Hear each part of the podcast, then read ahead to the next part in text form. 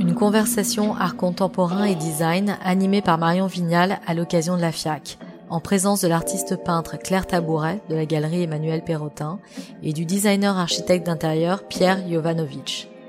Une captation sonore datant du 19 octobre 2018 à 20h au Club Silencio. Bonsoir à tous, euh, je suis ravie de vous voir si nombreux pour cette euh, conversation euh, et je suis ravie également d'avoir la présence de Claire Tabouret et de Pierre Jovanovic pour parler art et architecture. Et Claire vit à Los Angeles et n'est pas souvent à Paris, donc on a vraiment la chance de la voir avec nous ce soir. En plus, elle est très très prise en ce moment par beaucoup de projets. Et donc c'est vraiment une chance. Et, euh, et, merci à Pierre euh, aussi, euh, évidemment, puisque c'est par toi que, que je rencontre Claire ce soir. Et bien sûr, on, connaissait, on connaît certainement un peu tous son travail, qu'on aime beaucoup. mais c'est voilà, une chance de pouvoir vous entendre tous les deux sur, sur, ces, sur ces thèmes. Alors, quelques mots en introduction pour peut-être euh, voilà, apporter quelques euh, éclairages sur euh, mes invités. donc Claire est artiste et peintre et s'est fait beaucoup connaître par ses tableaux, notamment d'enfants, mais récemment elle a beaucoup travaillé sur d'autres thématiques, toujours liées à l'humain, au corps, au visage, avec à la fois peut-être je pourrais dire un, un trait classique et en même temps une utilisation de la couleur très expressionniste et, euh, et une façon de, vraiment euh, euh révéler, révéler des, états d'âme, des, tensions, des, peut-être une forme de mélancolie, une solitude qui se dégage de ces, tableaux. en tout cas, beaucoup de force. Et peut-être vous avez vu son exposition à la galerie Amin récemment. Et, et Claire a une prochaine exposition au domaine de Bois-Gelou. Tu nous diras quelques mots dessus, peut-être? On en parlera tout à l'heure. Et, euh, et pourquoi, euh, pourquoi Pierre et Claire ensemble? Bah, Parce qu'ils ont travaillé sur un projet euh, très spécial qui est celui de la chapelle de Fabrègue. Alors Fabrègue, c'est un domaine que Pierre tu as dans, en Provence, euh, un, un, endroit assez exceptionnel du XVIIe siècle tu as entièrement restauré. Et euh, il y avait cette chapelle, cette petite chapelle qui était un peu abandonnée, je crois et vide. Et, et, tu voulais vraiment que un artiste intervienne. Elle n'était pas vraiment abandonnée. Hein. Bah, elle n'était pas vraiment Elle abandonnée. Pas abandonnée. Non, non j'ai voulu recréer une histoire en fait. Euh. Avec un artiste ou une artiste. Exactement. Et plutôt, enfin, quelqu'un plutôt jeune peut-être. Non, t'avais pas envie d'une intervention de. En fait, le choix de Claire, c'est ça a fait sens assez vite parce que par rapport, euh, enfin là, on commence déjà dans le vif du sujet, mais on dévoile pas tout parce que j'aimerais qu'on regarde. En fait, j'aimerais qu'on regarde un petit film rapidement ensemble. C'est vraiment quatre minutes euh, pour s'immerger euh, ensemble euh, dans cette chapelle et, euh, et, rentrer un peu dans cette ambiance euh, de du travail de Claire aussi, puisqu'on va te voir avec quelques pinceaux à la main. Je pense que ce sera intéressant pour pour vous tous de, de voir ça c'est un film de Julien Oppenheim. Qui est là. Là, bonsoir à lui.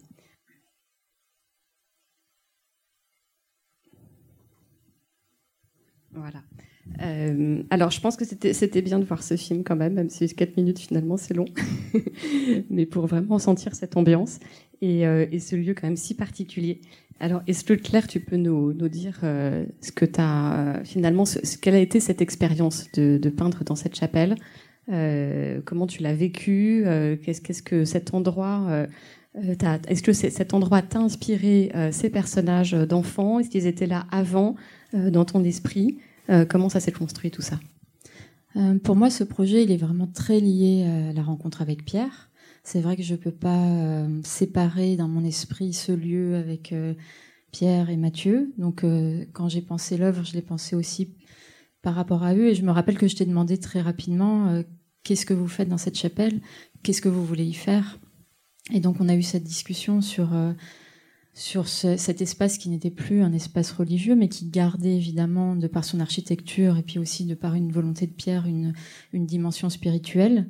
Et, euh, et l'autre chose qui me frappe beaucoup et qu'on peut voir dans certaines photos de Julien, c'est la position de la chapelle par rapport au, à ce que moi j'appelle le château. Pierre t'appelle ça la maison, mais la maison, elle est grande, elle est, elle est, elle est, moi je la trouve assez imposante, elle est, elle est très belle avec ses, avec ses tours. Et la, et la chapelle, elle, elle, semble toute petite, quasiment accrochée au ventre de la maison. Moi je le voyais un peu comme ça. Donc aussi la thématique de l'enfance venait comme une évidence peut-être par rapport à, au contraste de proportions.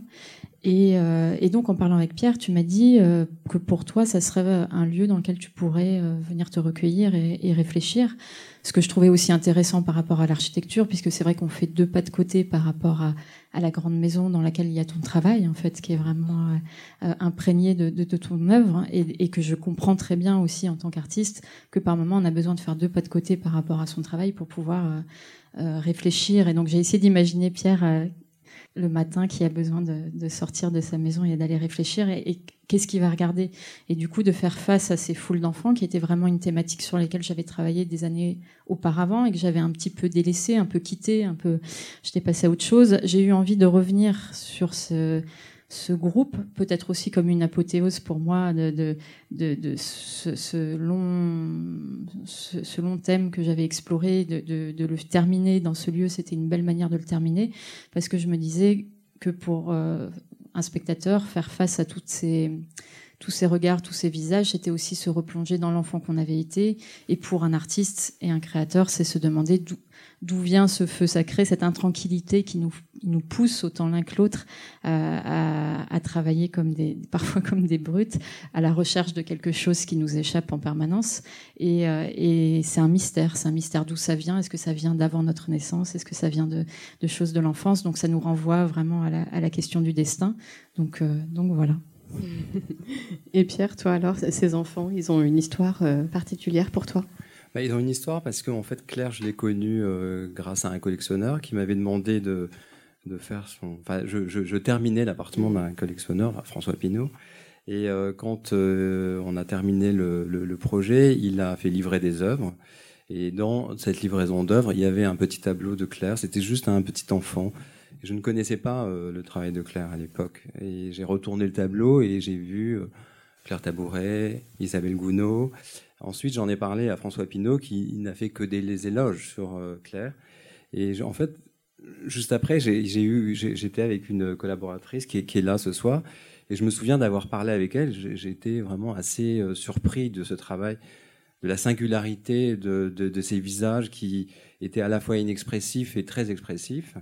Donc j'ai sauté sur euh, mon vélo et je suis allé voir l'exposition chez Isabelle Gounod, où là, il était présenté euh, le début de son travail, c'était de la céramique, et euh, des enfants, des petits portraits, et un grand tableau où il y avait un groupe d'enfants, euh, je sais pas combien ils sont, enfin c'est des jeunes garçons qui sont habillés en tunique bleue avec un visage un peu vert pomme, euh, très étrange, qui véhicule une image euh, assez particulière, parce qu'en fait ils sont à la fois euh, immobile, euh, sans expression, et, à la fois on peut lire énormément de, messages dans leur visage, euh, un peu d'arrogance, un peu de, un peu de gentillesse, un peu de différence. Donc ça nous pose énormément de questionnements en fait. Donc ce tableau, je l'ai acheté, c'est ma première œuvre. Et le déroulement en fait de la rencontre avec Claire, ensuite ça a été avec un autre collectionneur qui faisait un grand route chez lui. Et là, je ne connaissais pas Claire, en fait. J'ai rencontré personnellement. Claire. Ouais. Claire était, est toujours soucieuse, en fait, du, du, du, de, de, savoir quels sont ses collectionneurs. Et Claire m'a, je crois, est venue me parler. Enfin, on s'est parlé. Et Claire, à l'époque, elle avait un look très radical, bah, à moitié punk, toujours radical. Mais... Et donc, j'étais un peu intimidé. Je la connaissais pas. Et on, on plus pas. punk.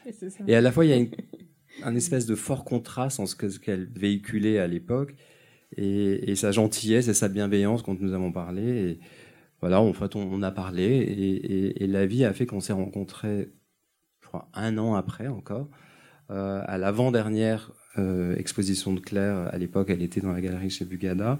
Et là, elle présentait des, des personnages, des chercheurs d'or, des, des, c'était cette époque-là. Et, euh, et au dîner, j'ai eu la chance d'être assis à côté de Claire et je lui ai exprimé le fait que j'avais cette maison, j'avais cette chapelle qui était, pour répondre à ta question tout à l'heure, elle était décorée 19e mmh. avec un décor néo-gothique. Et moi, ma volonté, c'était de lui redonner une histoire, de lui redonner euh, une sorte de, de chose très contemporaine, euh, mais dans la tradition de ce qui a été fait au XXe siècle, localement. Il y a énormément de peintres qui ont, qui ont fait de la fresque.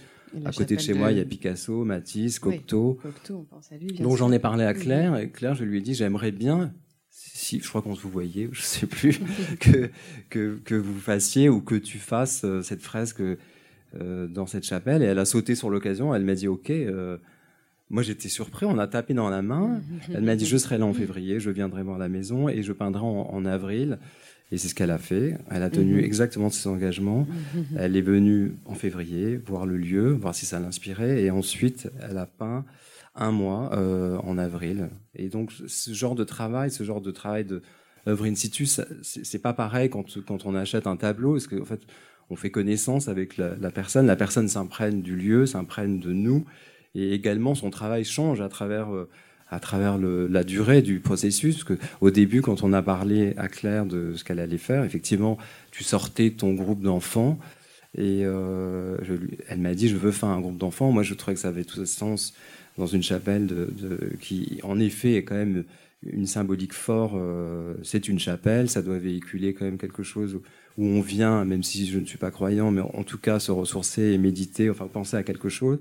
Donc les enfants faisaient sens. Donc j'ai, et après, elle a fait ce qu'elle voulait. Et elle a, au début, elle m'a dit je peindrais 45 enfants. Finalement, il y en a 85. Mm-hmm. Euh, voilà, c'est un peu la, trame du départ de notre de, notre histoire, en fait. Et travailler in situ dans un lieu comme ça qui a déjà une histoire, euh, qui a euh, sa réalité aussi. Euh, qu'est-ce que ça change par rapport à, l'espérance de, l'atelier? Ça, c'est pas du tout les mêmes, les mêmes énergies, les mêmes contraintes. Ouais, c'est très différent. C'est vrai qu'à l'atelier, j'ai tendance à travailler sur beaucoup d'œuvres en même temps, euh, même si euh, en général elles sont sur la même thématique. Mais je, je sautille d'une œuvre à l'autre. Il y a toujours du mouvement, alors que là, d'un coup, j'étais voilà immergée. immergée et c'est vrai qu'il y a un côté très immersif dans, dans la mm. composition de de la chapelle. Et, euh, et, après, à un moment donné, dans le, dans le film, tu dis, elle va rester dans un temps long. Moi, je me dis, c'est tout est relatif. Enfin, c'est long et pas long parce que finalement, un mois, ça passe très vite. Donc, c'était, c'était souvent des très longues journées, voire j'y retournais la nuit. Et c'est vrai que c'est hum, un lieu avec des, les murs sont très épais, donc euh, même les sons de la nature sont très assourdis, la lumière est aussi, on est plutôt dans la pénombre, ce que j'ai aussi voulu garder dans, mhm. dans l'éclairage, parce que j'aime bien l'idée que quand on arrive de l'extérieur avec cette lumière du sud qui est quand même très forte, et euh, on met un peu de temps à, à s'acclimater à cette pénombre. Au début, on a envie d'allumer la lumière plus fort, on, on, se dit qu'on voit rien, mais en fait, si on se calme, toutes les mhm. couleurs se révèlent et plus longtemps on reste et plus ça, ça bouge sous le regard. Et donc, c'est aussi pour inviter à ralentir. Donc, euh, donc voilà, il y avait un rapport au temps qui était hors temps quasiment. C'était comme un rêve. Et le résultat était donc assez différent de ce que vous aviez euh, en tête au, début, ou ça s'est fait vraiment progressivement? Ouais, je l'ai vraiment construit progressivement. Je suis partie de, de ce qu'on voit quand on rentre dans la chapelle sur le mur d'en face, et puis après j'ai étiré sur les côtés et puis sur le plafond. Euh, et l'idée, c'était vraiment aussi de, de créer un, un, passage du, de la nuit au jour. En fait, on rentre, euh, mhm. les premiers murs autour de la porte sont dans la nuit, et plus on avance vers le fond, euh, plus la lumière euh, se réveille et devient celle du matin. Est-ce que ça a apporté quelque chose aussi dans ton travail? Euh, Ça t'a fait peut-être, je sais pas, progresser ou apporter, bah, J'ai l'impression que chaque fois, chaque œuvre m'amène à la suivante. Donc il y a, forcément une sorte de, oui, de franchissement. Il y a, je crois que moi, dans le dans le temps qui pour moi était plutôt un temps court, même si très très immergé, il y avait aussi le besoin de, de, devoir plonger la tête la première dedans, donc une sorte de libération du geste qu'on voit surtout dans le plafond. Mhm, euh, donc ça, je pense que ça se retrouve dans les œuvres qui ont été faites juste après la chapelle. Mhm, mhm. Et Pierre, tu as tu été surpris quand tu as découvert euh, l'œuvre finie? Alors, Claire a parlé de lumière, et, ça, c'est vrai que c'est très important dans son travail. C'est que la, dans la chapelle, en fait, la lumière sur son, sur son œuvre, c'est une œuvre en 3D. En fait, elle a tapissé euh, tous les murs de la chapelle, compris le, le plafond, en effet. Et la lumière n'est pas projetée sur le tableau, elle est vraiment à l'intérieur du tableau. Ce que je trouve assez magnifique, c'est que et donc, du coup, il devient très architectural, puisque puisqu'on fait ce parallèle entre art et architecture. Pour nous, le travail de la lumière est fondamental. Il dessine tous les volumes et le travail de Claire, c'est très saisissant. Donc, puisque on rentre dans cette, cette chapelle et, on a l'impression que c'est éclairé par une lumière et en fait la lumière vient de l'intérieur. Et ça, je trouve ça merveilleux. Donc ça, c'est le premier point de la qualité de cette, de, cette œuvre. Et Claire, quand je l'ai vue euh, démarrer cette chapelle, donc j'ai trouvé qu'elle avait une énergie créatrice euh, assez forte. Elle s'y est mise. Je crois que sans doute même, elle, elle, elle, y est, elle est allée. Euh, sans doute. Après, il y a eu des questionnements, évidemment. Je fais, semblant, hein, parce qu'à l'intérieur, je sais pas. Elle fait semblant d'être une femme très forte, ce qu'elle est à la fois, et en fait, c'est toute une contradiction. Et, et en fait, l'œuvre de Claire, aujourd'hui, elle, elle pose on rentre dans cet endroit, on trouve que c'est une œuvre très jolie, très décorée, les couleurs sont magnifiques, il y a ces personnages, donc 85 au lieu des 45 prévus. Et après, en deuxième temps, elle pose un questionnement assez fort.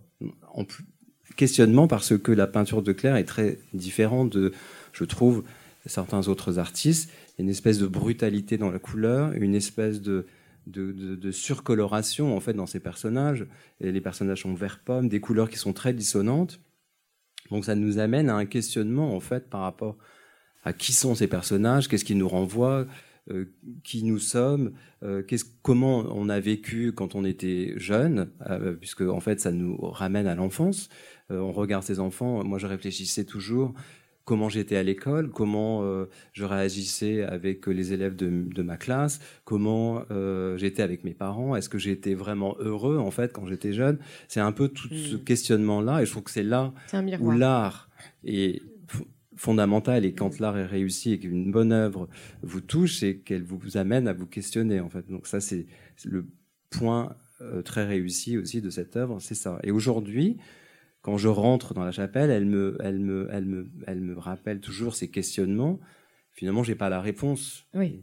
Donc, ça donne une émotion qui est en fait constante. Je rentre dans cette chapelle et je suis toujours ému de voir cette œuvre.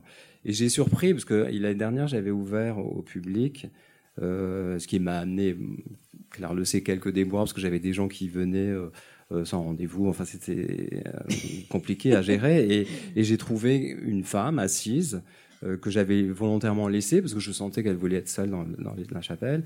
Je suis revenu, j'ai ouvert la porte, j'ai trouvé cette femme vraiment en pleurs. Je l'avais dit à Claire et je me dis voilà, le pari est réussi, c'est une chose émouvante, c'est une, c'est une œuvre émouvante et euh, c'est assez rare ce genre de euh, d'arriver à un tel point de, mm, mm, mm. de, voilà d'émotion de, C'est une phrase d'ailleurs que j'ai vue que tu as, tu as dit quelque part, je ne sais pas où, mais en parlant d'un tableau que tu voulais atteindre cette émotion-là, de quelque part faire pleurer comme, euh, comme une chanson d'amour, euh, une chanson triste peut faire pleurer.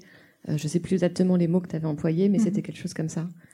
Oui, c'était par rapport à l'exposition du mois de septembre chez Almin Reich, qui s'appelait Je pleure parce que tu ne pleures pas. Mhm. qui était une volonté vraiment de, de travailler sur la relation amoureuse et la rupture amoureuse, et en me disant, mais finalement, il y a toutes ces chansons d'amour, il y a peu de peintures d'amour.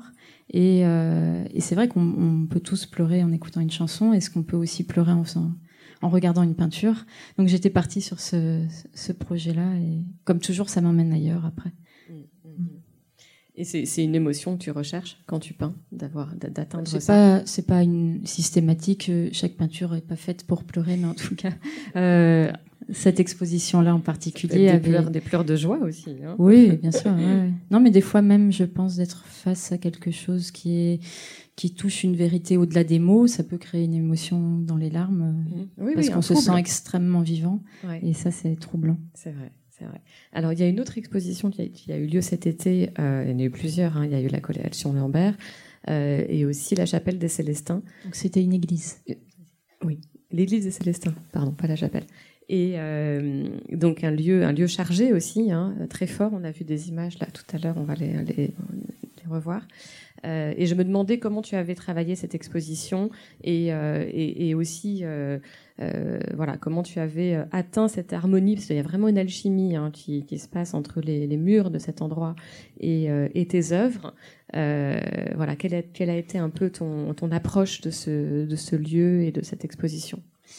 Oui, donc l'exposition à, l'église des Célestins, euh, c'était lié à une invitation du Festival d'Avignon, comme j'avais ils avaient choisi en fait une œuvre que j'avais réalisée il y a quelques années pour être euh, le visuel de, de l'affiche du mhm. festival. Il m'avait dit des enfants d'ailleurs, un groupe d'enfants. Voilà, qui était de, cette époque-là, et il m'avait dit mais si tu, enfin, en général, l'artiste qui réalise l'affiche peut aussi exposer dans l'église des Célestins, qui est cette église vraiment au cœur de la ville d'Avignon, qui est une église. Euh, là, on n'est plus du tout dans les proportions de la chapelle, on est vraiment dans quelque chose de, de très grand. Elle est plutôt en ruine. Elle est, vraiment assez délabrée, ce qui lui donne beaucoup de charme. Et elle est désacralisée euh, officiellement. Donc ça, ça m'a beaucoup intriguée parce que d'un coup, je me suis dit euh, qu'est-ce que ça veut dire de, de, rendre un lieu sacré et comment est-ce qu'on le désacralise? Est-ce qu'il y a un rituel de désacralisation? En fait, non, il n'y a pas vraiment de rituel. C'est assez barbant. C'est plutôt euh, administratif. Il faut signer des papiers. Mais qu'est-ce qui reste dans une église désacralisée? Et, et pour moi, ce qui restait c'était, alors j'avais cette phrase en tête, c'était vraiment des corps euh, euh, en peut-être en, en, supplice et en plaisir en fait. Le rapport vraiment charnel que l'on peut avoir à, à l'architecture et à la peinture religieuse. Euh, quand on enlève la religion, il reste le corps en fait.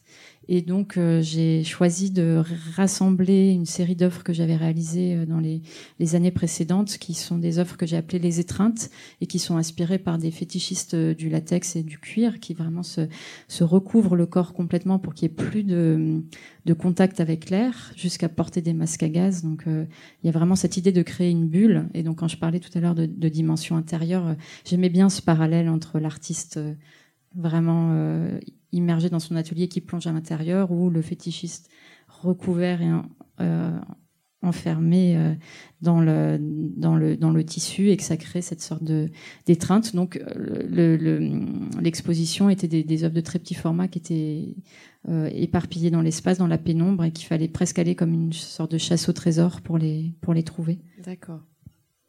Bah, je crois que tu l'as vu l'exposition, toi, Pierre. Tu Alors peux, moi, tu je peux nous dire parce que, que je, crois que tu avais beaucoup aimé. Je suis fan absolu de Claire et justement, je l'ai vu dans des conditions un peu particulières. Je venais de me faire opérer. J'étais censé rester euh, sur un lit et j'ai quand même dit à Mathieu que je voulais y aller. Donc, je suis allé. Et cette exposition, j'ai trouvé fantastique parce que connaissant euh, très bien le travail de Claire, en effet, Claire l'a expliqué, ce sont des œuvres que j'avais déjà vues euh, dans des expos ou, et euh, et là, ça nous, ça, encore appelle à un questionnement, c'est comment, euh, comment, comment l'art peut changer un lieu et euh, comment un lieu peut changer l'art en fait. Et là, c'est le cas en fait, c'est comment le lieu a pu changer la perception que j'avais de ces tableaux que j'avais déjà vus, euh, qui sont en effet des femmes masquées en latex. Et, là, ces femmes qui sont quasiment masquées, elles prennent une dimension presque religieuse. Donc ça amène encore à un autre questionnement parce que l'architecture est tellement forte que ça nous amène à, à réfléchir autrement que dans une galerie ou, euh, ou dans un milieu domestique chez quelqu'un. Et c'est là où je trouve que cette exposition était très forte, puisque parallèlement, il y avait donc la collection Lambert où Claire exposait euh, des groupes d'enfants et des portraits. On peut imaginer que si on avait transvasé en fait la, collection Lambert à la, à la chapelle, on aurait eu aussi une autre perception. Donc c'est ce dialogue-là que je trouve extrêmement intéressant, et il est aussi dans des milieux domestiques très forts. Moi, il m'arrive dans des projets d'accrocher une œuvre euh, là et de me rendre compte que finalement l'œuvre elle est mieux à gauche ou à droite. Elle a une portée plus forte et on la lit différemment. Donc euh, sans être dans moi je ne suis pas dans le côté muséal parce que je, je fais des intérieurs pour généralement des privés donc c'est ça le côté domestique. Mais il y a quand même toujours une part de scénographie dans dans notre action en fait. Bien sûr. Et est-ce que, euh, Claire, tu peux nous parler aussi un peu de ton approche justement de, de Fabreg? Euh, donc on va pas dire château, on va dire la maison, euh, où il y a quand même beaucoup d'œuvres d'art. On a vu, quelques images euh, défiler, et donc un accrochage fait par Pierre est particulier. quel est, voilà, quel a été toi ton ton ressenti par rapport à cet endroit, par rapport aux œuvres et peut-être aussi par rapport au. Je pense pour moi il y a une grande une grande douceur en fait qui se dégage de, de ces intérieurs à la fois par euh, les couleurs, les matériaux que Pierre utilise euh, pour créer ces, ces, espaces et la manière dont il agence les, œuvres. Euh, voilà, le, premier mot qui me viendrait, c'est cette, douceur et donc ce rapport aussi à la lumière. Mais ensuite, c'est aussi la présence du corps, enfin étrangement. C'est-à-dire que j'arrive, c'est très intuitif là ce que je veux dire, mais j'ai l'impression que c'est construit quand même par rapport à des corps. Et je pense qu'on a peut-être ça en commun, même si les corps sont la plupart du temps absents euh, quand on, on réalise euh, les œuvres dans le, dans, en tout cas moi dans l'atelier, toi dans, je sais pas, dans des bureaux ou dans la tête, ou je sais pas comment ça commence, peut-être sur des dessins, mais euh, c'est d'imaginer comment le, le, corps va traverser l'espace, comment le, le et, euh, et, ça c'est très très présent que c'est des architectures et des, des, lieux qui sont faits pour des corps, c'est très charnel, je trouve. Mm, mm. C'est ce que c'est quelque chose que tu euh, travailles aussi dans tes espaces? Moi, je travaille d'une manière comme Claire, je crois, à la fois intuitive et et sereine, mais à la fois, j'aime bien le mot de Claire, euh, intranquille. C'est que à chaque fois qu'on crée, on se met en danger. Et c'est c'est un accouchement assez difficile. En fait, créer tout le temps, c'est c'est se mettre en danger. Finalement, être pas sûr que ça va marcher. Peut-être ça va être moche. Euh, donc il y a toujours cette espèce de d'angoisse. Euh, donc finalement, il y a une sérénité qui s'en dégage, mais en amont, il y a quand même un gros, des gros. Oui, c'est une remise en jeu permanente. Des états euh. d'âme, des moments hauts, des moments forts. Donc, j'essaie de, de, transmettre une espèce de sérénité dans ces décors, parce que c'est vrai que j'ai besoin, pour moi, qui ne suis pas quelqu'un de serein, d'avoir une espèce de, de sérénité dans, dans, la, dans la manière de je vis. Donc, pour les, pour les personnes qui me, qui, qui me confient des projets, j'ai envie de faire la même chose, en fait. De leur, transmettre euh, une certaine sérénité. Et, ce côté charnel dont parle Claire, ça c'est quelque chose que tu, que tu cultives aussi. Charnel, oui, parce que c'est euh, euh, peut-être par l'utilisation des matières et que aussi euh, j'aime beaucoup travailler euh, à la fois avec des artistes comme Claire. Il y en a une autre dans la salle avec qui je travaille beaucoup, qui est Armel, Armel Benoît, euh, qui est une céramiste fantastique, et qui, est une, artiste. Qui, a une exposition en ce moment à la Galerie Mouvement Moderne, rue de et, et, et, Armel, je la connais encore depuis plus longtemps que Claire. Et voilà, c'est ces relations qui rendent un projet extrêmement fort et différent, euh, qui me rend pas meilleur, mais qui me rend, qui rend en tout cas le projet plus plus plus plus puissant en fait. Euh. Alors vous avez aussi un point commun, c'est aussi le travail de la céramique, parce que tu disais tout à l'heure, Claire, que tu, euh, tu avais travaillé la céramique à tes à tes débuts. Euh, et, d'ailleurs, vous avez, je crois, un projet en commun dont on va peut-être pouvoir parler. Euh, et toi, Pierre, tu as une vraie passion pour la céramique, et c'est d'ailleurs le travail que tu fais aussi avec, avec Armel. Alors j'ai une passion pour la céramique depuis en fait euh, très longtemps. Je suis niçois. Euh, il y a toute cette culture euh, valorise et j'ai été un, un acheteur frénétique de, de, de, de, choses de qualité et de choses de moins de qualité. Et en effet, quand j'ai connu Armel, ça m'a donné envie de continuer justement dans, dans, dans, dans une collaboration où, où, où, la céramique devient part de l'architecture. Euh, Armel a créé des fresques, a créé des bassins, a créé euh, plein de choses pour nous euh, qui rend une fois de plus le travail très particulier en fait. Donc c'est cela. Là peut-être on peut parler de charnel, de sensualité. La céramique c'est de la terre, c'est quelque chose de vivant et aussi par des matériaux que j'utilise. J'utilise plutôt des matières brutes, du bois. j'adore le bois, j'adore des choses assez simples qui peuvent participer au côté sensuel. Et des matières naturelles, euh, vibrantes. Mhm.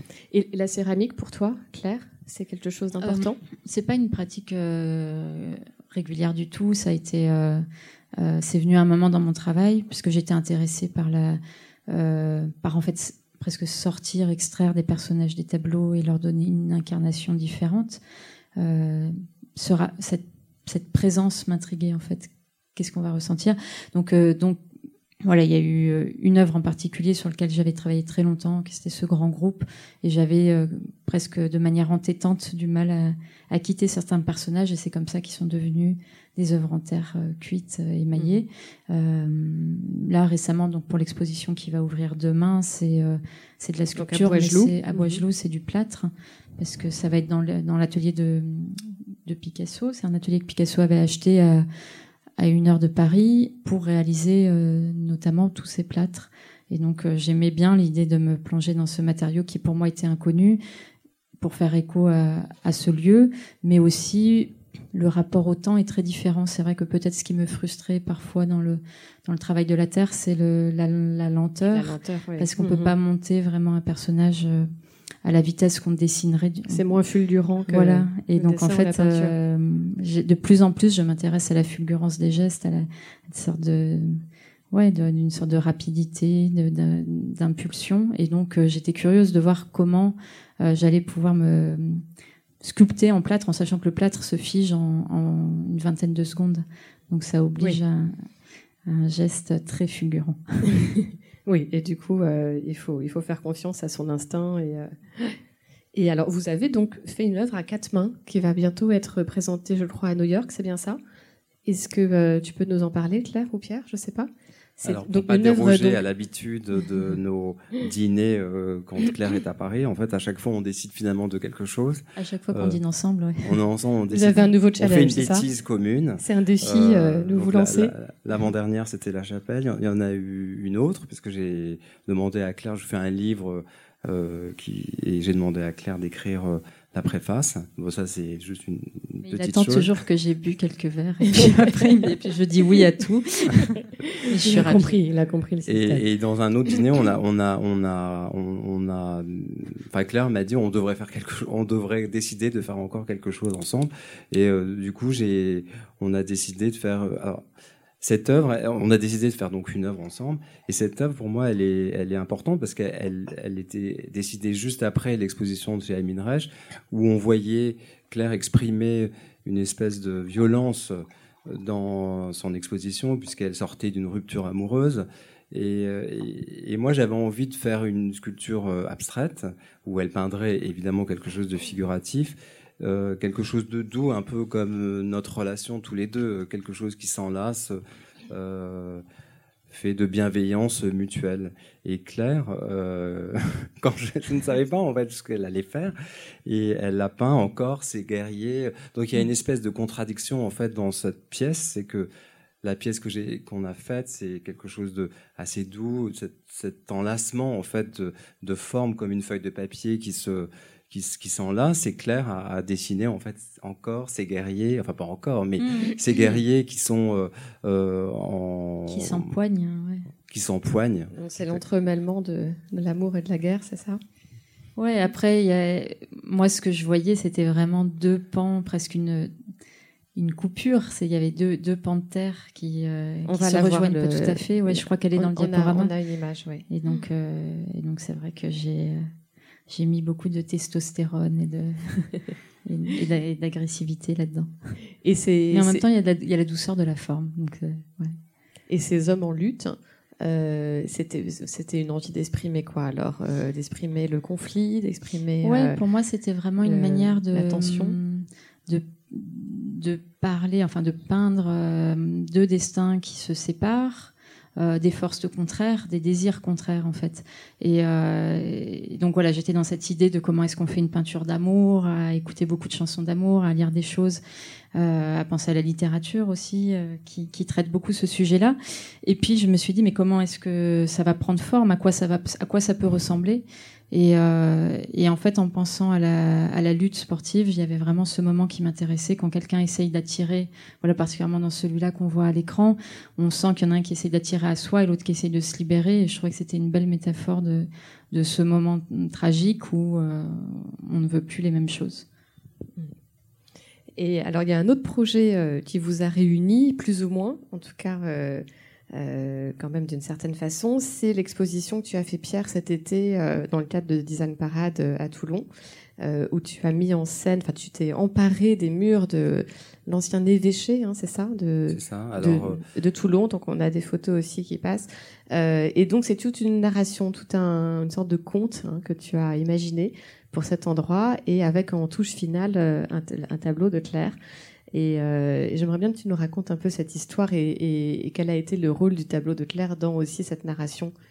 Alors en fait, cette histoire, elle débute Jean-Pierre Blanc qui est là, qui, nous soutient et qui donc m'a demandé d'être président du festival du design, parade, architecture et, design. Et euh, en février, donc je suis allé voir l'endroit et l'endroit était très grand et je me suis posé la question de comment j'allais pouvoir euh, enfin, imaginer cet endroit. c'est une succession de pièces. Et là, j'ai fait, en fait, fait une scénographie à l'envers. C'est-à-dire que j'ai imaginé une histoire, j'ai glané des, choix d'œuvres et de design, on a créé aussi des pièces. Et après, on a raconté l'histoire euh, après, quand on avait fini de glaner les, œuvres et, toutes les pièces de mobilier. Mais dès le début, parce que j'avais envie de ça aussi, parce que j'aime Claire, c'est que je voulais que cette œuvre, je savais en fait le déroulement des pièces, c'est comme un appartement, il y a plusieurs pièces et je voulais que le spectateur euh, termine par une œuvre de Claire. Donc je ne connaissais pas l'œuvre de Claire, j'avais demandé de me prêter un tableau. Elle m'a donné. C'était un choix de ta part. Euh, il y avait C'était ce, qui de... ce qui était oui, disponible. C'est ça, une demande particulière. On avait des contraintes de, de transport, de, de date, puisqu'on empruntait une œuvre à une collection. Donc on a finalement c'est tombé sur celle-ci, euh, mais c'était très bien. Voilà. Et euh, donc je voulais terminer par Claire, je mhm. voulais que le spectateur, euh, la dernière image dans le dénouement de cette narration, euh, cette, cette errance de cette femme, parce qu'en fait j'ai inventé une histoire d'une femme en errance euh, suite à mon amour pour la scénographie, pour la musique, pour donc j'ai. Donc oui, l'exposition s'appelait L'érotomanie de Mademoiselle L'érotomanie de Mademoiselle Oops. Il faut le dire parce que c'est un très joli titre, je trouve en plus. Une histoire totalement inventée d'une femme qui n'est pas dans l'appartement, qui a quitté l'appartement et qui va d'une pièce à l'autre. Donc le spectateur passe d'une pièce à l'autre et on lui raconte une histoire de ce qui s'est passé d'une pièce à l'autre. Et à la fin donc de cette euh, exposition, donc le tableau de Claire, moi, je lui ai donné une signification que j'imagine que Claire n'avait absolument pas. En fait, c'est deux femmes qui s'enlacent. Euh, moi, j'ai prétexté qu'il y avait un dédoublement de la personne et qu'en fait, quand on voyait ce... Mademoiselle Oups et son double. Que Mademoiselle Oups c'était son double. Et en fait, ce n'était que elle-même. Claire, j'imagine, quand elle a peint ce tableau, elle n'avait pas du tout euh, cette, ce, cette signification à son œuvre. Mais je, elle la mienne, en tout cas, avait, euh, ça faisait sens dans l'exposition et ça donnait une dramaturgie encore plus forte à cette, à, ce déambulement. Euh. mais Claire, pour moi, a été. Euh, euh, j'avais en tête des artistes que je voulais et je savais que j'allais mettre Claire à la fin de mon, de mon histoire. Donc l'histoire, en fait, a changé au, fil du temps puisque il y avait des œuvres que je n'ai pas que je ne suis pas arrivé à avoir il y a des donc en fait j'ai raconté l'histoire en fonction de ce que je pouvais avoir et donc, on termine par le tableau de Claire. Et c'était une manière encore de. Et toi, Claire, quelle était pour toi l'histoire de ce tableau? Alors, si on oublie Mademoiselle Oops euh, et cette, euh, ce, contexte-là. Euh, pour moi, ce tableau, il avait à voir avec le baiser. Donc, c'est un, un, tableau de ces deux femmes. Pour moi, elles, elles viennent de s'embrasser, donc elles sont couvertes de rouge à lèvres. ça m'intéressait le rapport à la tâche, en fait. Euh, et au maquillage et comment on a peur des tâches et comment on est une société qui a peur des tâches en fait. Et comment le maquillage euh, s'il n'est pas appliqué de manière extrêmement précise dès qu'il dérape on bascule dans quelque chose qui a à voir avec euh, la folie ou la gêne c'est souvent, euh, hein, c'est souvent que tu vis ça, elles ont des, des traces. Voilà, donc d'habitude euh, elles sont seules et donc on ne sait pas comment elles sont arrivées là, alors que là d'un coup c'est vrai qu'elles sont deux. Après j'aime beaucoup l'idée du dédoublement et du miroir parce que je crois que c'est vraiment ça pour le coup qui arrive après dans mon travail avec euh, cette exposition sur les lutteurs où ça où ça commence avec cette narration qui est liée à la voilà à deux destins qui se séparent, mais au fur et à mesure du travail, au fur et à mesure que les œuvres s'accumulaient, euh, j'ai commencé à dédoubler des doubles. Donc on se retrouve avec quatre euh, quatre quatre corps comme des quasiment des taches d'encre des tests de Rorschach. Et euh, c'est vrai qu'il y a une ressemblance physique entre ces corps et comme il y a dans ce tableau-là euh, chez Mademoiselle, Mademoiselle Oops où c'est vrai que ça pourrait être la même femme. Et, et j'aime assez l'idée que ça pourrait être aussi le peintre dans son atelier qui qui, à force de se faire face, de lutter avec soi-même, euh, se perd aussi dans un jeu de miroir. Est-ce que tu as vu cette exposition? Ah oui, oui. Tu as pu y aller euh, en avion. Ils m'ont déposé. Et quelle a été, euh, quelle a été l'expérience de déambuler dans ces pièces et dans cette, dans cette fiction C'est quelque chose qui, pour moi, j'ai compris de manière qui me semblait assez familier parce que je crois que j'ai une, quand je construis une exposition, j'ai tendance à, pas forcément c'est pas forcément des personnages imaginaires. En tout cas il y a je pense à quelqu'un. Donc euh, je peins pour quelqu'un je je raconte l'histoire pour quelqu'un. Et donc j'aimais bien cette idée euh, de cette mademoiselle Oups. C'est quelque chose que qui m'est familier. Et euh, oui, parce que ton travail est aussi, il n'y a pas, pas forcément de fiction, mais j'imagine que tous ces personnages. Il y a beaucoup de narration. Voilà, tous ces personnages sont quand même. Chez Pierre aussi, c'est vrai qu'il a. Je trouve qu'il y a. On parlait du rapport aux matériaux, aux couleurs, mais tu as aussi un rapport aux mots, euh, aux titres de tes œuvres. Euh, et j'ai lu quelque part aussi que d'abord tu as une idée et après tu la tu la racontes aux personnes avec qui tu travailles. Et donc je me dis ça doit forcément passer par des mots. Ça, ça m'intrigue assez en fait. Comment comment est-ce que tu passes de euh, d'une vision puisqu'après comme tu dois travailler avec des équipes, il va falloir que tu retransmettes cette vision. Est-ce que c'est du dessin ou est-ce que c'est plutôt des mots et quel genre de mots? Est-ce qu'on est dans la narration ou dans la description? Pour cette exposition, en fait, comme l'exercice était difficile, euh, et pour euh, capter l'attention d'un public que je ne connaissais pas, euh, surtout que elle s'adresse quand même à des jeunes étudiants, il fallait arriver à donc à capter leur, leur, attention et que dans à travers mon équipe, effectivement, quand j'ai imaginé cette cette exposition, elle, m'est venue en fait de, de, ma culture parce que j'aime la musique et je me suis dit je vais prendre deux œuvres que j'aime beaucoup. Donc là, c'était en l'occurrence La Voix humaine euh, sur un texte de Cocteau et une musique de Poulain, et une autre œuvre diamétralement ah, opposée, mais qui est beaucoup plus dramatique, qui est Arvartung euh, de Schoenberg. C'est l'histoire d'une femme en errance, une femme euh, seule. Et donc j'ai raconté ça en fait à travers mon équipe pour une fois de plus me, me, me, me questionner moi-même quand je raconte des histoires c'est pour réfléchir c'est comme quand on parle ensemble en fait pourquoi on parle ensemble? C'est parce que ça me permet de réfléchir, de, ça me permet de me questionner euh, sur mon travail, sur le travail en général, sur euh, ce qu'on veut être et ce qu'on est. Et euh, donc pour cette exposition, pareil. Donc j'ai tout de suite su que je voulais raconter une histoire. Je trouvais que c'était assez intéressant et, et à la fois que tu as écrite, toi. Alors en fait, c'est une espèce de, c'est une espèce d'histoire condensée de mm-hmm. d'un texte de Cocteau et, et l'histoire de cette femme en errance de Schoenberg. Et après, on a raconté une histoire et on, l'a dramatisé, euh, nous, euh, pour, pour que justement il y ait une forme d'émotion euh, quand on passe de pièce en pièce. Mm, mm. Donc pour toi, c'est aussi une façon de sortir du cadre strict finalement de la, de la commande de résidence privée ou de, de lieux. Ça sort de la contrainte, en voilà. fait, parce que c'est vraiment oui, et, et ça c'est une mise en danger, hein, encore une fois, et en même temps c'est notre en même temps c'est permanente. Oui, et en même temps c'est un grand espace de liberté pour toi, et j'imagine que tu prends beaucoup de plaisir à ce stade-là de ton travail à aller explorer. Ça me permet effectivement, comme territoire. tu dis, de, de sortir du, du travail d'architecte d'intérieur qui répond à une commande, mm. qui répond à, à, un lieu. Là, en l'occurrence, je répondais à un lieu, mais Claire a répondu à un lieu aussi euh, dans la chapelle. Enfin, je répondais à un lieu, mais j'avais une forme de liberté. De carte blanche, euh, oui. Ce que je n'ai pas forcément, et d'ailleurs, je n'aime pas le mot carte blanche parce que on l'a peut-être, mais quand un client vous commande un projet, on est quand même contraint de respecter la manière dont il vit, de respecter évidemment le lieu, ça c'est la première la première chose. Et euh, donc cette contrainte, je l'avais un peu moins là. Euh, euh c'est un espace assez vide, on a recloisonné des espaces pour recréer un, un, véritable appartement. Donc je me sentais en effet plus libre pour une mm-hmm. fois, me sentais plus du côté de l'artiste que de l'architecte d'intérieur qui ne travaille que dans la contrainte. Et c'est là la différence, je pense, entre nous deux c'est que l'artiste euh, est plus libre.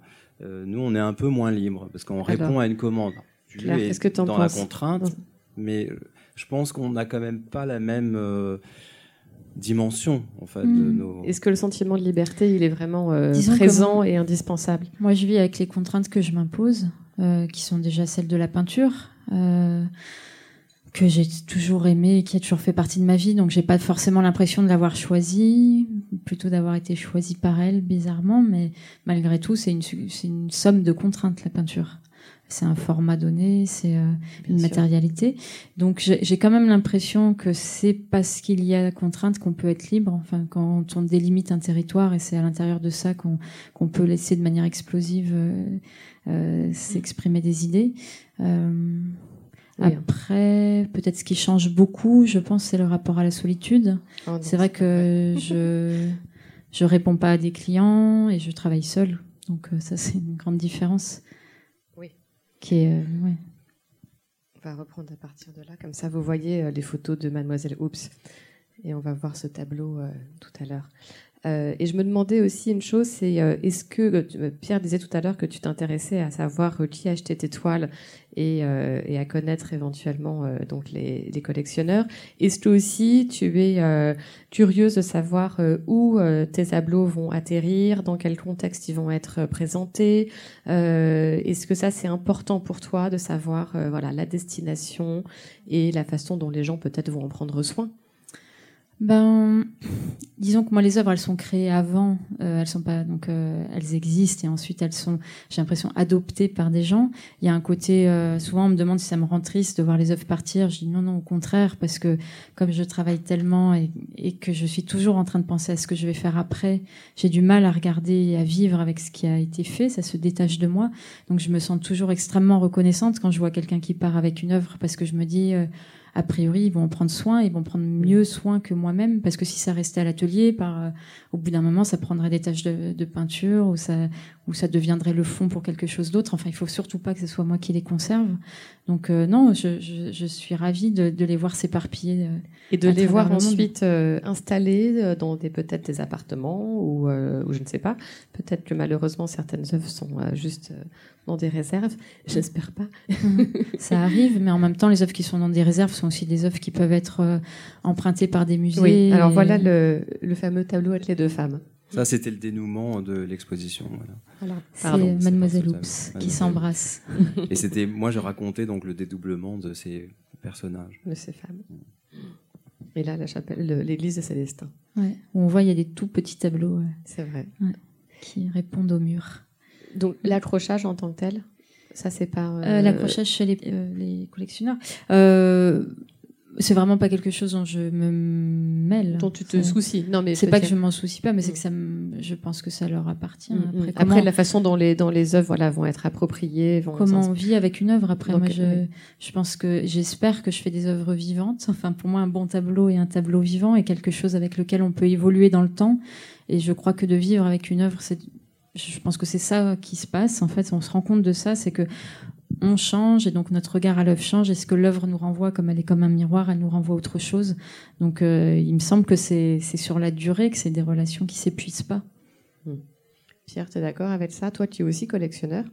Mm-hmm. Tu as l'habitude donc de quand même euh, installer aussi euh, des œuvres et, euh, et pour toi-même bah, de vivre avec. Alors Claire ne s'occupe pas de, de l'installation des œuvres parce qu'en effet c'est pas son métier. Nous c'est plutôt le nôtre en effet parce que on vient un peu comme scénographe aussi pour raconter une histoire chez des particuliers. Donc en effet je, pour moi c'est très important de savoir où euh, se situe une œuvre, où est-ce qu'on la place. Euh, euh, ça participe justement au, dialogue avec l'architecture et ça change, c'est ce qu'on disait avec le projet de Claire à Avignon, ça change la vision qu'on a d'un lieu et d'un espace architectural.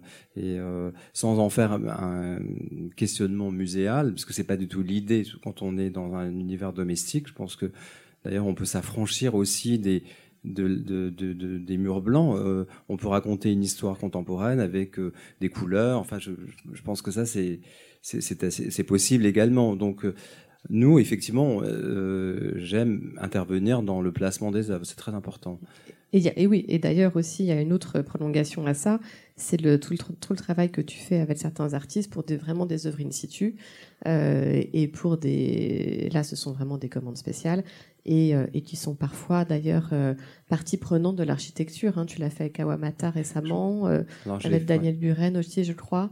Alors j'ai fait avec Tadashi Kawamata, qui est un, je sais pas si on peut dire plasticien japonais, qui, comme Claire, a, a, est resté un moment dans l'endroit, s'est imprégné dans de, de, cet endroit dans lequel euh, j'avais initié cette commande, et ça change euh, diamétralement l'architecture du lieu.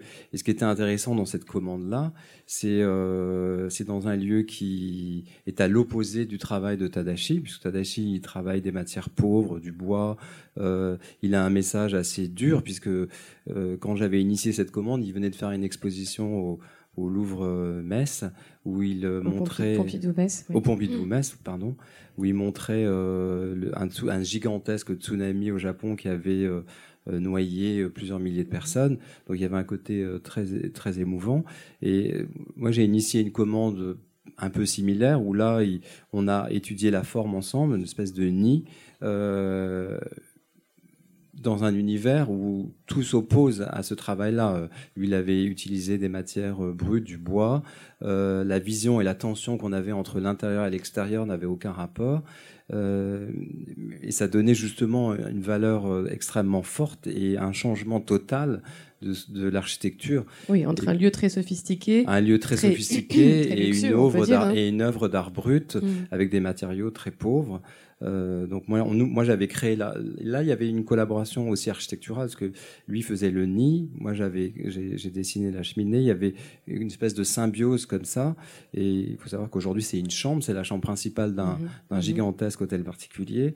Les, les, les, propriétaires de, de, cette maison dorment dans ce lieu, qui est quand mhm. même un lieu fort. Donc ils habitent euh, une œuvre. Et ça change totalement la perception de, de, de, de la pièce. Et moi, ce travail-là, ça, me rend euh, ça me rend presque meilleur parce qu'en fait, je m'efface à la fois pour euh, pour euh, pour faire des commissions avec des artistes que ça m'intéresse, et à la fois ça, ça rend mon travail aussi plus riche, plus intéressant, plus singulier, et c'est ce que j'aime faire et ce que je veux continuer à faire aujourd'hui. Et tu as aussi fait une collaboration avec James Turrell à New York. Dans un, Alors James Turrell, il avait fait, j'avais demandé absolument dans un, dans un univers domestique extrêmement sophistiqué là, c'est un peu différent de Tadashi ou Daniel Buren quand on avait travaillé sur euh, l'idée du vitrail où il changeait euh, euh, diamétralement la perception du vitrail que qu'on avait dessiné.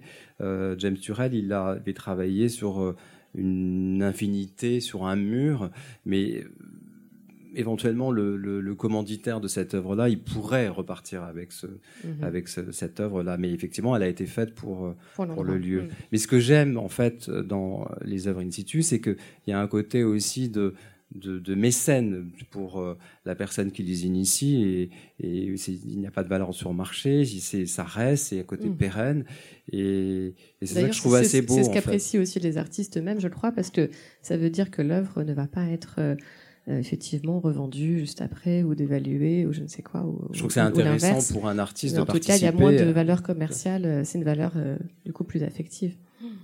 Est-ce que toi, Claire, tu, tu as des, une, une, envie peut-être justement de, de t'emparer d'un lieu ou d'une typologie de lieu, des, des choses qui t'intéresseraient justement d'explorer?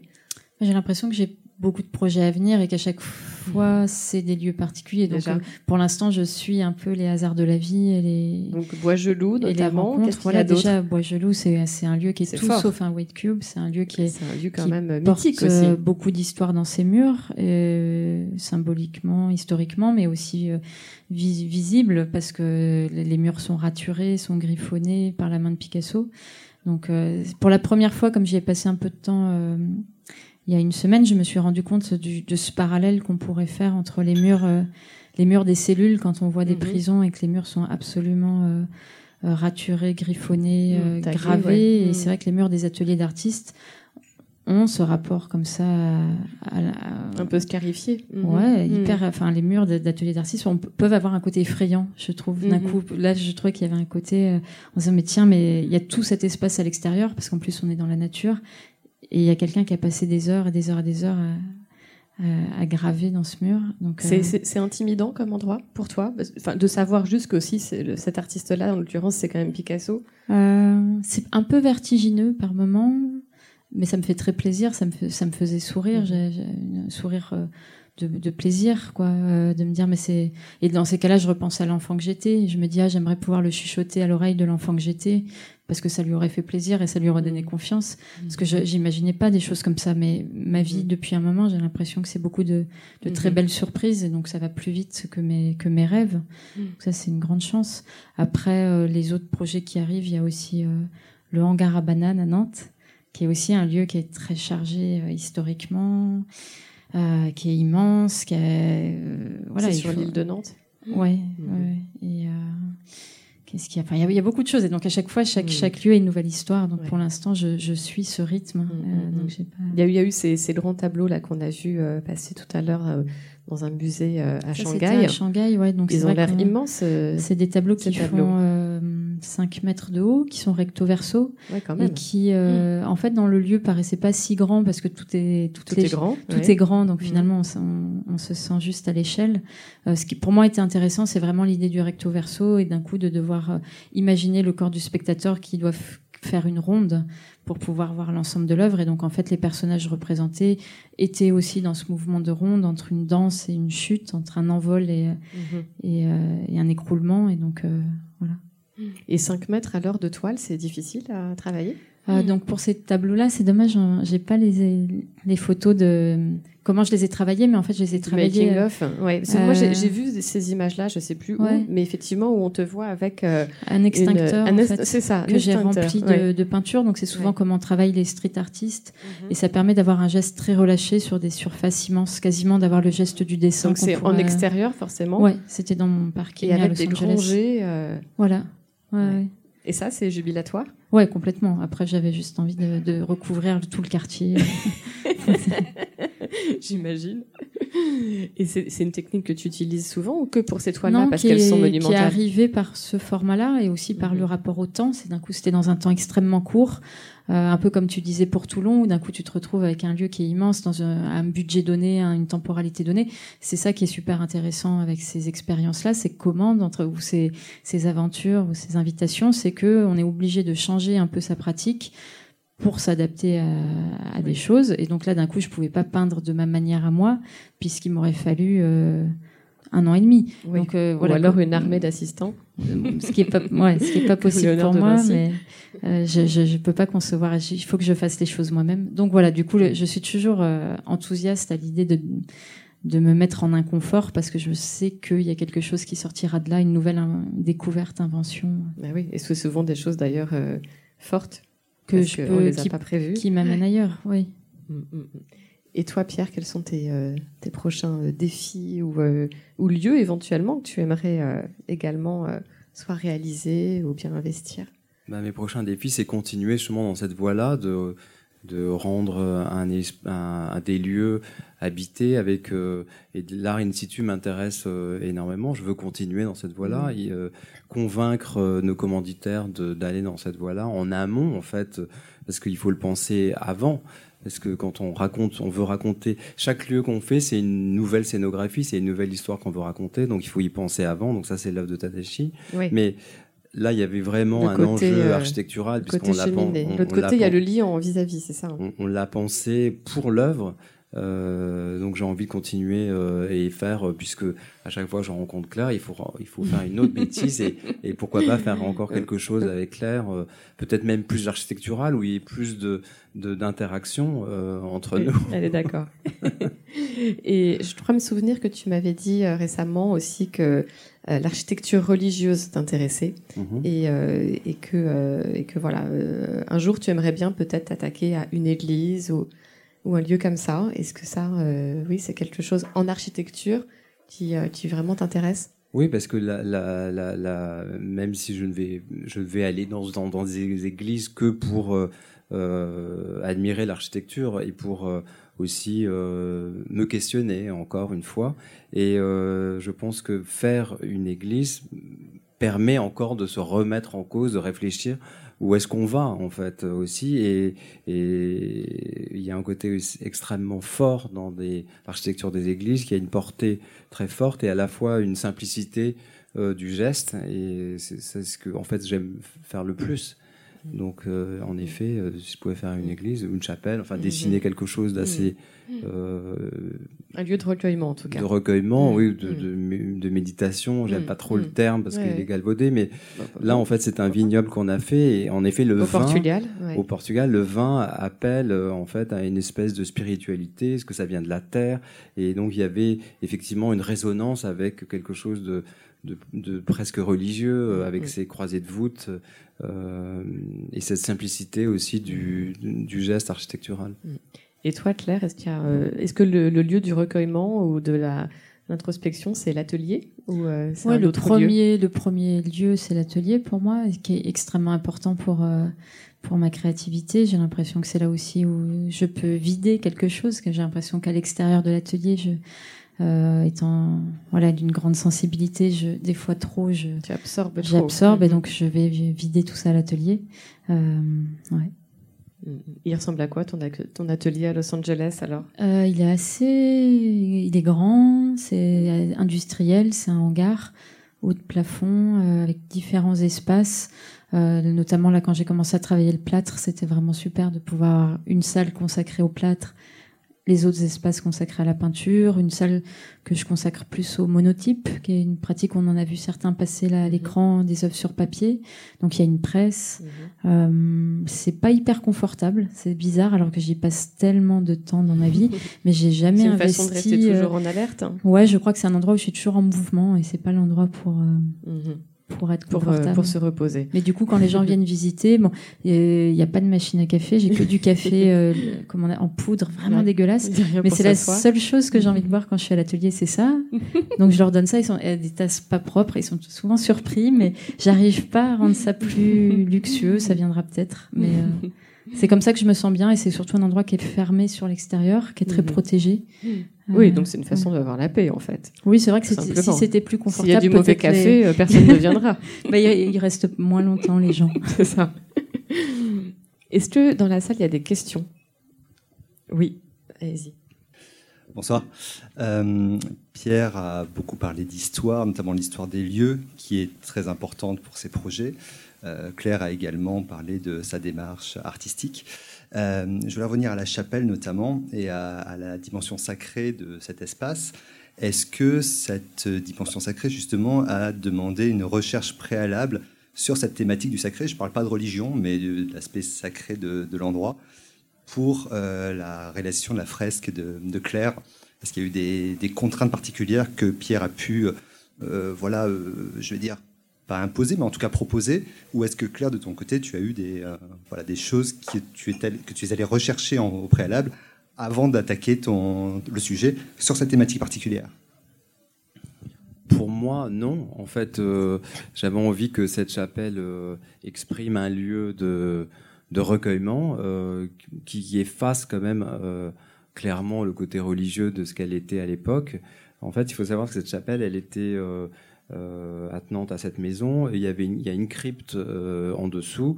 Et il y avait 17 euh, cercueils qui étaient dedans. au moment de la vente, les cercueils sont partis, ils sont allés dans le cimetière du village.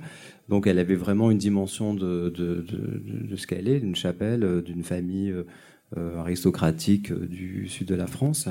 Et donc pour moi, c'était important qu'elle reste quand même cette dimension-là il y a toute l'histoire euh, des chapelles peintes. Euh, j'avais été peu de temps avant de, que Claire commence voir la chapelle de Milly-la-Forêt où Jean Cocteau est enterré. J'ai vu beaucoup de choses, Matisse, comme j'expliquais. Donc pour moi, non, c'était une dimension euh, spirituelle, mais liée à l'art. Donc je pense que voilà, c'était le brief. c'est ce que je disais tout à l'heure, que c'était très lié à la rencontre avec Pierre et avec ce rapport intime qu'ils allaient avoir avec cet espace et que c'est comme ça que j'ai construit le, projet. Oui, on peut dire ça comme ça, mais c'est aussi en imaginant euh, concrètement Pierre euh, vivre dans ce lieu, puisque c'est lui et Mathieu qui vont vivre avec cette œuvre, et donc c'est pour eux que je l'ai peinte. Donc, euh, Est-ce qu'il y a une autre question Non, tout le monde est timide, tout le monde sait tout. est-ce que, est-ce que Claire, tu avais envie d'ajouter quelque chose? Bah, non, je crois qu'on a dit beaucoup de choses. Et Pierre? Non, c'est, c'est, à la fois un plaisir de parler, parce que comme je disais tout à l'heure, et à la fois un, un, supplice que j'ai, du mal à m'exprimer en public. Et, mais ça me fait quand même, ça, ça m'aide à réfléchir. On t'écoute avec plaisir, hein, tu sais. Mais ça m'aide à réfléchir, donc je suis ravi. Voilà, c'est tout. Merci Marion. Bah, merci à vous tous. Et merci à Pierre et Claire.